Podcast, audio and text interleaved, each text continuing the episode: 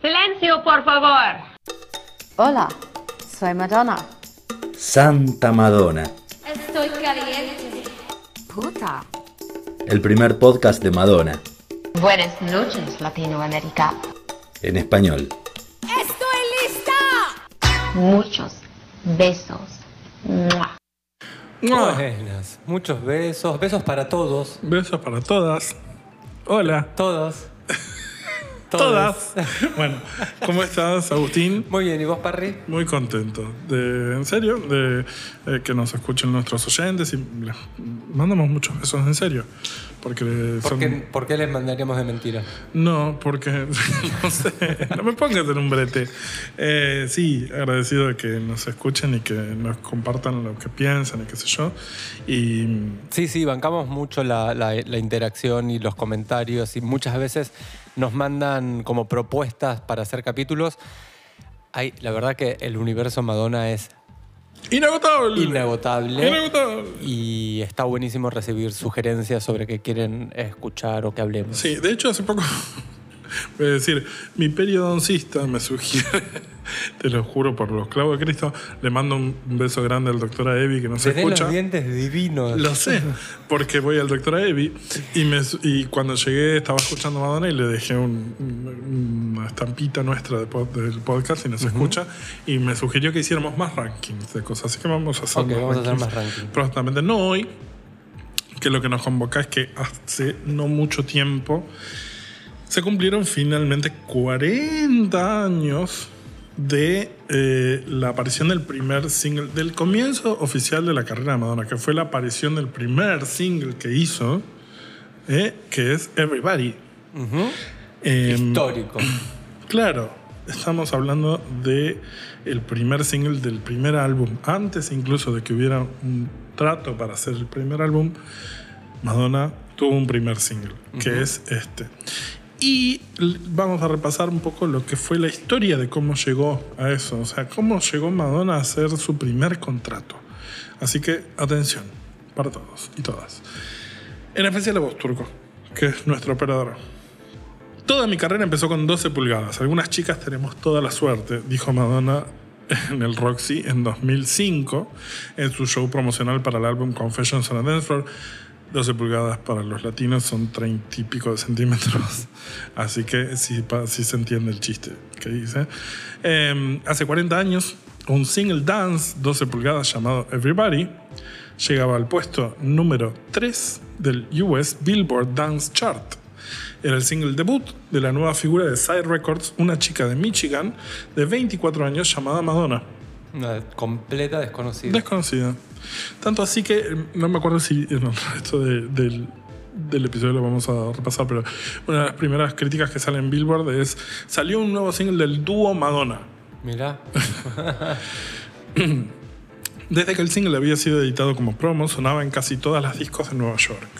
Fue este el tema que hizo convencer a los que la contrataron de que Madonna tenía potencial. Para principios de 1982, Madonna hacía tres años que había llegado a Manhattan.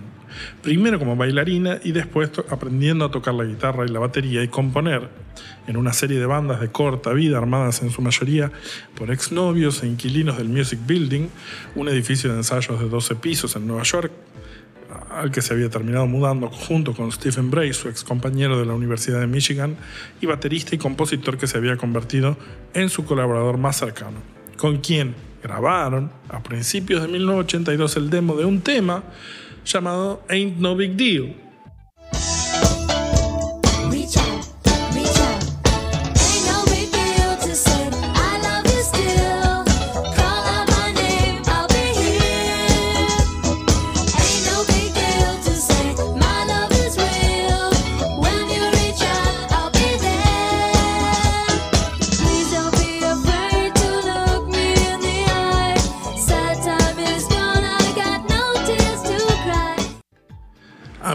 Gusta mucho Ain't No Big Deal y esta es una de sus primeras encarnaciones. Em, Sí, es re lindo. ¿no? Es re lindo. Sí, sí, sí. Inspirada por el sonido New Dance de, Bra- de- de Stephen Bray, junto a él Madonna escribe Everybody. Em, Paul Pesco que es eh, guitarrista de los demos eh, y que después fue guitarrista, se volvería un instrumentista recurrente en la carrera de Madonna, incluso hasta erótica. Sí, si quieren verle una, ponerle una cara, es el guitarrista del Early Show de pelo largo. ¿O no? Me parece que es un bailarín, pero que hace playback. No sé, me parece. No, es el Ah, guitarrista. ¿sí? un guitarrista que tiene pelo largo. Ah, puede ser, puede ser, puede Sí, ser. sí, Sí, sí. Pensé que era uno que lo, lo subieron ahí. le- Ok. Estás equivocado. Puede ser, puede ser. Bueno, Paul Pesco dice: Tenían esta energía genial y una gran amistad que estaba ahí para su amor a la música y su visión mutua. Está hablando de Madonna y Stephen Bray. Sí, efectivamente es el Pesco. Eh, dice Pesco, yo toqué en Everybody y Ain't No Big Deal, que eran demos de cuatro tracks que hicimos en The Music Building con Steve Bray en un sistema de grabación Tascam TX340. Lo que admiraba sobre Madonna y Steve es que tenían un acercamiento muy particular al sonido en sus cabezas, incluso en cómo ella programaba su batería. Recordemos que ella había aprendido a tocar la batería. Ella tenía este drum machine donde hacía sonar el beat de lo que sería Everybody. Tenía este estilo instintivo. Lo programaba y después trabajaba con Steve para rellenarlo usando otras máquinas. Ella empezó como baterista, pero agarraba y tocaba cualquier instrumento.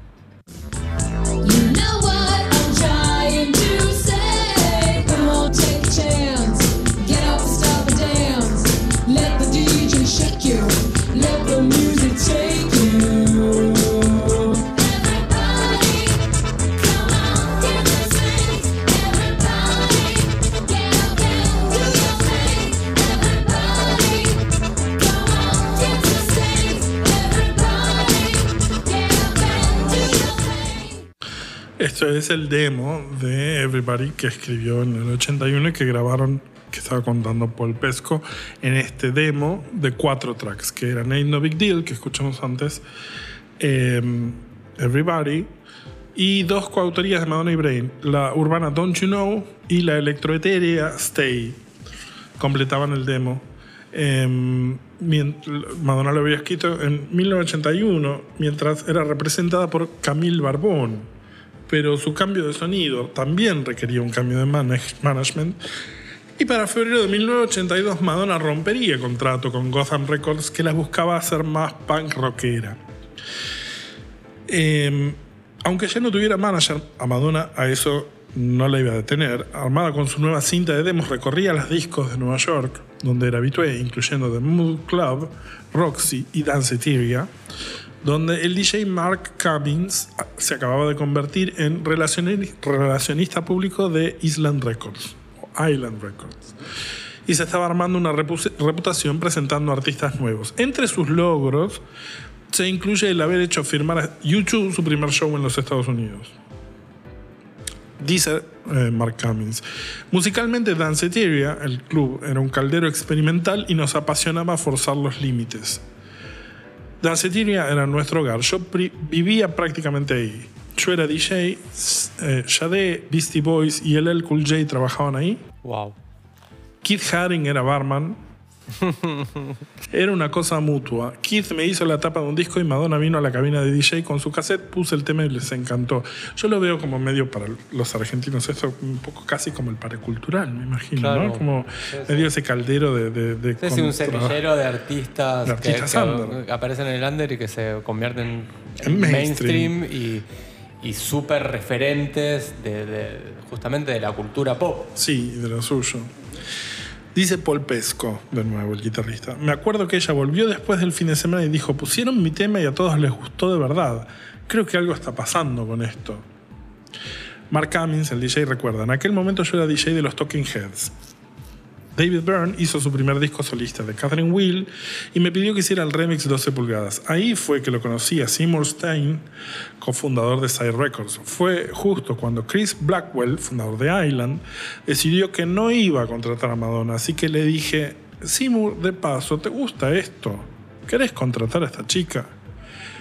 Seymour Stein escuchó el demo de Everybody en su cama de hospital, esta historia es muy conocida, donde se recuperaba de un infarto que, habría sufri- que había sufrido y le pareció bueno. Así es que mandó a que Mark le llevara a Madonna a visitarlo al hospital, donde el mismo Stein cuenta que recuerda que Madonna le llamó tanto la atención que decidió contratarla en el acto. Y que, cito lo que dice él, a ella no le importaba si yo estaba en el ataúd con tal que pudiera sacar la mano y firmar ese contrato. lo cual me suena profundamente Madonna. Stein mandó a Mark Cummings con el publicista de Sire, Michael Rosenblatt, que conocería a Madonna en la primavera norte de 1982, un sábado a la noche en el club Danceteria, mientras estaba con George Michael y Andrew Reed Gilley de Wham, mamita.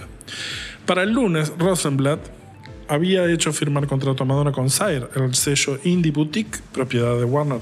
El contrato era para un 12 pulgadas. Ain't no big deal, con Everybody como lado B. El presupuesto era de 15 mil dólares y además Madonna recibiría regalías y mil dólares por cada canción que escribiera. Al ser contratada, Madonna agarró un bloc de notas amarillo y escribió el futuro hit Lucky Star, dedicado a Cummings.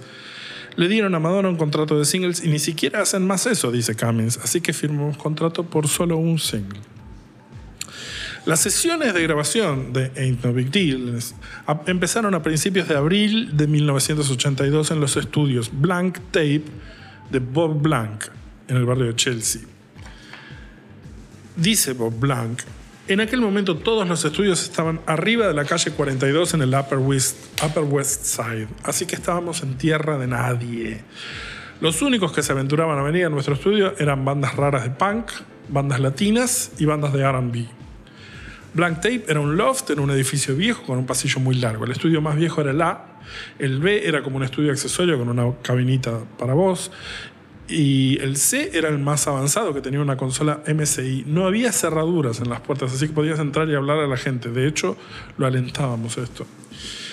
Mark Cummings dice, era un gran estudio, al mismo tiempo que hacíamos Everybody, la banda Brass Construction trabajaba en el estudio al lado. Nos hicimos buenos amigos y salíamos juntos y ellos decían, ustedes dos están haciendo una buena música funk. De nuevo, otro semillero, ¿no? Digo, en un barrio de mala muerte en Estados Unidos en aquel momento y de Estados Unidos a Nueva York. Y que estuvieran bandas todas que burbujeaban por, por, por debajo de lo conocido. Claro. Bob Blanc, el dueño, agrega, Mark Cummings apareció porque Blank Tape estaba en el mismo barrio que Danceteria. Hacíamos muchas producciones para Seymour Stein. El ingeniero de sonido fijo de Blank Tape, Major Butch Jones, asistido por Scott Sigmeister, estaba ahí todo el tiempo. Nos hicimos muy amigos con Mark Cummings porque íbamos mucho a Danceteria, dice Jones. Cuando Mark vino al estudio dijo, quiero hacerlo con ustedes porque solo me siento cómodo con ustedes. Mark Cummings cuenta, lo hicimos en tres días. Teníamos un presupuesto chico, pero yo trabajaba con jugadores fuertes. Cobraban 300 dólares la hora, pero lo hacían bien a la primera. En aquella época tenías que contratar a los músicos a través de un sindicato. Yo tenía el contacto más buena onda en el sindicato que te conseguía los mejores instrumentalistas. Cuando trabajé con Bobby Thiel Jr., amigo de la escuela de Cummings e hijo del productor de jazz legendario Bob Thiel, tuvimos suerte porque ni un músico en el mundo iba a decir que no por respeto a la familia. Así que pudimos contratar a instrumentalistas caros en el primer disco que trabajamos e hice lo mismo para Madonna. Yo no iba a producir ese disco porque estaba más enfocado en ser representante, pero cuando firmé con Madonna le dije, yo te voy a contratar al mejor productor que haya. Y había un tipo que se llamaba Kashif, que produjo a Stephanie Mills, que tenía el número uno en las listas en ese momento. Fui con él y le pregunté si quería producir el tema. Pero dijo que no. Así que dije, a la mierda, lo produzco yo. Dice Bob Blanc. Madonna llegó con Barry Estmond y empezó con la producción. Barry fue el verdadero arreglista y productor del primer single de Madonna. Su arreglo fue muy elegante, tipo RB, pero no era para clubs. Mark Cummings empezó los gritos porque creo que no era su idea de cómo iba a quedar. Ella tenía un presupuesto chico, así que Sire no estaba feliz. El ingeniero Bud Jones había conocido a Mark Cummings remixando el track Big Business para David Byrne. Jones recuerda, Michael Rosenblatt me llamó a Sire un día con Mark Cummings. Yo conocía a Michael porque trabajaba con los Talking Heads. Dijo, tenemos un problema con este sintetizador. ¿Tienen alguna sugerencia? A pesar del bajo presupuesto, Rosenblatt tomó la decisión de reemplazar los teclados de Barry Esmond y de dar vuelta al disco. Ahí fue, dice Cummings, cuando el lado B, Everybody, terminó convirtiéndose en el lado A porque al final Everybody tenía más alma.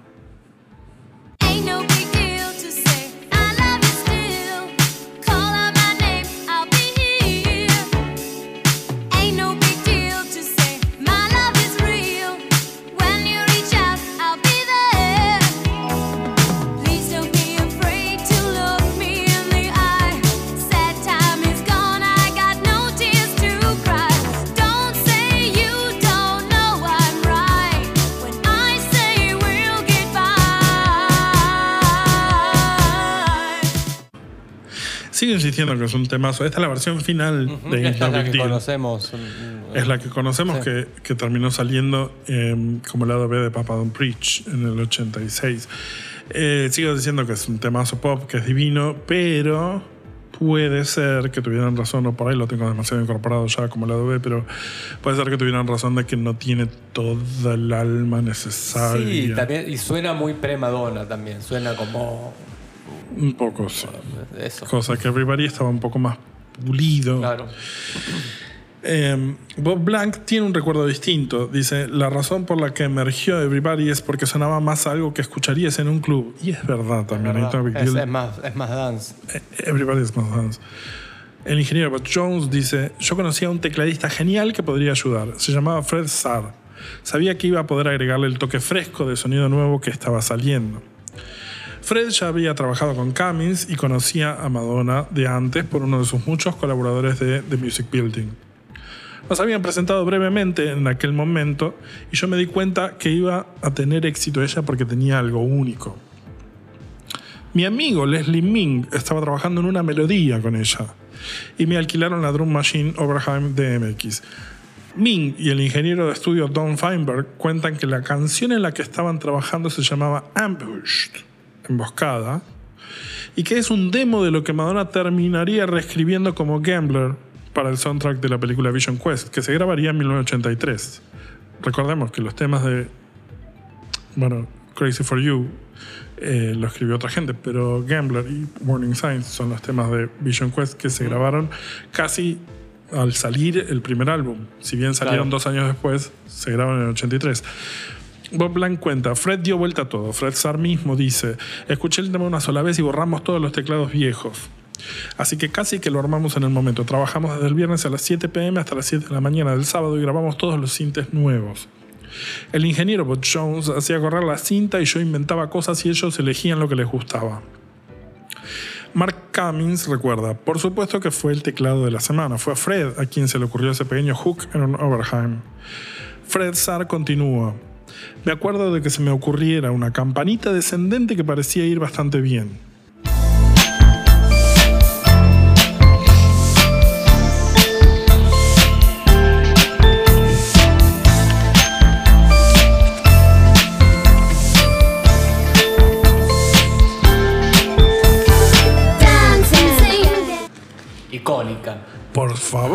Esa campanita la tenés hasta en la sopa. Me había comprado hace poco mi primer sintetizador polifónico, dice Fred un Oberheim OBX. En aquella época, si alguien tenía un sinte polifónico, era un Prophet 5, así que yo tenía un sonido ligeramente distinto para la sesión. Recuerdo tener que insistirle a Madonna para que me dejara desarrollar la idea y después decidiría si le gustaba o no. Muy Madonna. Resultó que le gustó. No todos los músicos sesionistas fueron tan bienvenidos en el estudio como recuerda el guitarrista Ira Siegel. Dice, Mark Cummins me había contratado y Madonna tenía que conocer y dar el ok a todos los músicos antes de contratarlos. Le dije a Mark que iba a estar haciendo una sesión en otro estudio, así que vino con Madonna. Él dijo, Ira, ella es Madonna, y ella me miró y lo primero que dijo fue, odio a los guitarristas. Ok. Para caer bien de entrada. Claro, yo voy ahí. Con la peor, Con la peor de, las ondas. Esta era la gran era del MIDI, que estaba en sus principios y todos lo usaban. La guitarra no era algo útil en ese tipo de música. Toqué mi Strat roja y se suponía que iba a moldarme a la canción. Si no me equivoco, el bajista era Wayne Braithwaite. Dice Mark Cummins, tuvimos suerte porque la tecnología evolucionaba en términos de cosas como MIDI y teclados. Usamos un baterista en vivo, Leslie Ming, que era el baterista de Kashif. Trabajando con un baterista en vivo, la tecnología consistía en el arte de microfonear bien el equipo de batería. Para mí, Everybody se trató de microfonear bien el bombo de la batería y pedirle al ingeniero que consiguiera que el sonido fuera bien de bajo funky. Butch Jones dice, lo mío era que me encantaba que el bombo suene bien profundo, porque esa es la raíz de la melodía. Y si lo pensás, Everybody tiene como mucho peso el sonido de, los instrumentos. Y cuando parece bombo se detiene, eso es lo que vuelve loca a la gente. Traje una bolsa de correo vieja que llené hasta la mitad de arena. Le pusimos eso adentro del bombo y la densidad de eso dio ese sonido sólido y pesado. Bob Blanc dice, a Butch le gustaba el sonido cerrado de percusión y era extremadamente meticuloso en tratar de conseguir el sonido justo antes de grabarlo. Recuerdo lo difícil que fue que aceptara el sonido fuerte de Tom Tom que querían ellos, ya que él tenía su visión propia. Fue una experiencia de aprendizaje para Mark, dice Butch Jones, pero al mismo tiempo, Mark sabe lo que funciona en las discotecas y en esa dirección estaba yendo el proyecto. Esto no era para la radio, por lo menos para mí. Era para que sonara bien en la pista de baile y que fuera intenso desde que ponía el disco hasta que levantaba la púa. De eso es de lo que sabía Mark. Y yo sabía que podía crear esos sonidos para él y darle lo que quería para sus clubs. Me encanta que Everybody lo hayan concebido específicamente Para para, un boliche del Claro. 82 aparte, ¿viste? Claro. El tema era realmente un tributo a los DJs y a bailar, dice Cummings. Musicalmente vengo de la escuela de que la música no hace falta que sea intelectual. Creo que el éxito de Madonna se debe al hecho de que ha estado escribiendo canciones toda su carrera que suenen a canciones de cuna que le gustan a todos desde los 5 hasta los 90 años. Pero la línea "Ve- bailen y canten, levántense y hagan lo suyo es como una canción de cuna, pero yo soy convencido de que menos es más. La letra de Madonna era un desvergonzado llamado la pista de baile que exigía que ese demo de New Wave del que veníamos se transformara en el himno New Disco que merecía ser. Las sesiones hicieron exactamente eso. Salir de los sonidos más actuales de la escena club Dance Under de Nueva York mezclado con la escena británica electrónica emergente para crear un sonido nuevo y fresco y que fuera la canción perfecta para lanzar a Madonna como la artista New Wave Dance Desire.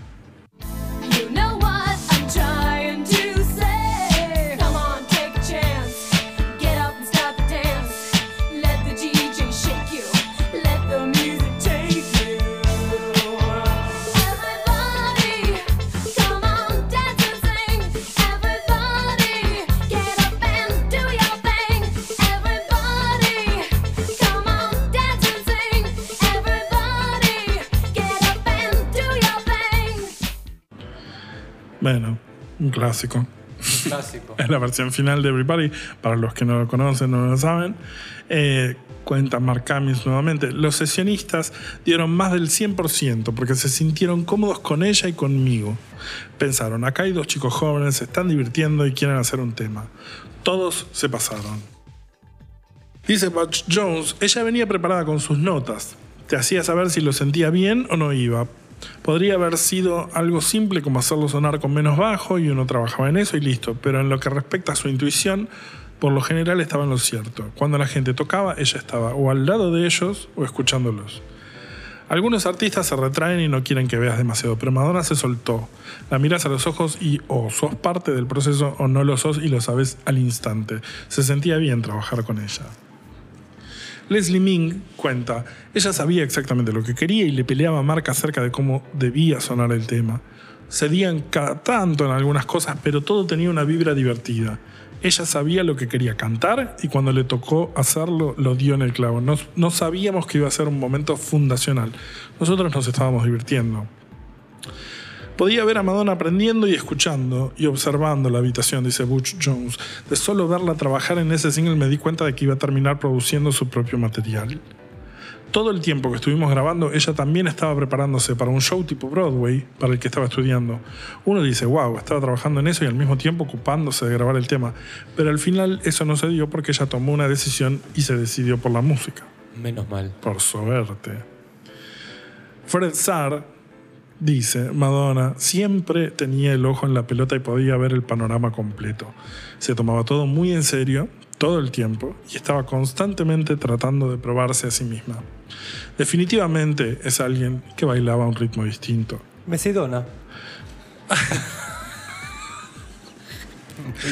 Bueno, Eso lo borrábamos.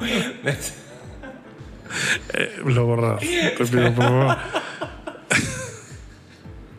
Qué atrevido. Y es con esto que entonces terminamos el episodio de esta parte, la previa del lanzamiento y toda la, génesis y la creación de Everybody, que cumplió 40 años hace no mucho. Eh, y esta historia de cómo Madonna llegó a tener su primer single editado de manera oficial y toda la gente que colaboró con ellos. Esto está no son entrevistas que hayamos hecho nosotros, es, eh, lo sacamos de las entrevistas que hizo eh, Peter McGuinness en el número 411 de la revista Record Collector de 2013, que es la historia de cómo Everybody. se hizo Everybody.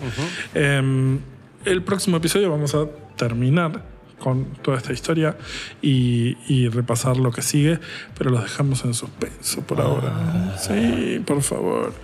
Eh, de todas maneras, gracias por escucharnos. Esperamos reencontrarlos la semana que viene. Eh, recuerden que nos pueden seguir en Instagram, que somos arroba Santa Madonna Podcast. O por Twitter, que somos STA Madonna. Por mail a santamadonnapodcast.com. Recuerden que si pueden y quieren colaborar con nosotros, tenemos nuestros links a Patreon y Cafecito en nuestras redes, o también lo pueden hacer vía PayPal. ¿A qué mail? parritaduarte.gmail.com Eso, y no se olviden de activar las notificaciones en Eso. Spotify. Porque les dice gusta. cuando, cuando sale un episodio nuevo, que es todas las semanas, los sábados, y les tira así tipo pling. Claro, y qué más lindo que, no sé, limpiar el de la casa escuchándonos. Ah, exacto. O mirar como alguien más limpia la cocinar, casa mientras sí. escucha Santa O hacer otra cosa que no sea limpiar y escucharnos. Una clase de tango, por También, ejemplo. Pero va a ser más difícil porque no se van a poder concentrar. No importa, lo importante es que nos escuchen y, y nada. Y finalmente le agradecemos a nuestro operador, la Turco. Y los que somos Santa Madonna somos en las voces Agustín Aguirre, Diego Parrilla y nuestro productor estrella Nico Capeluto. adiós.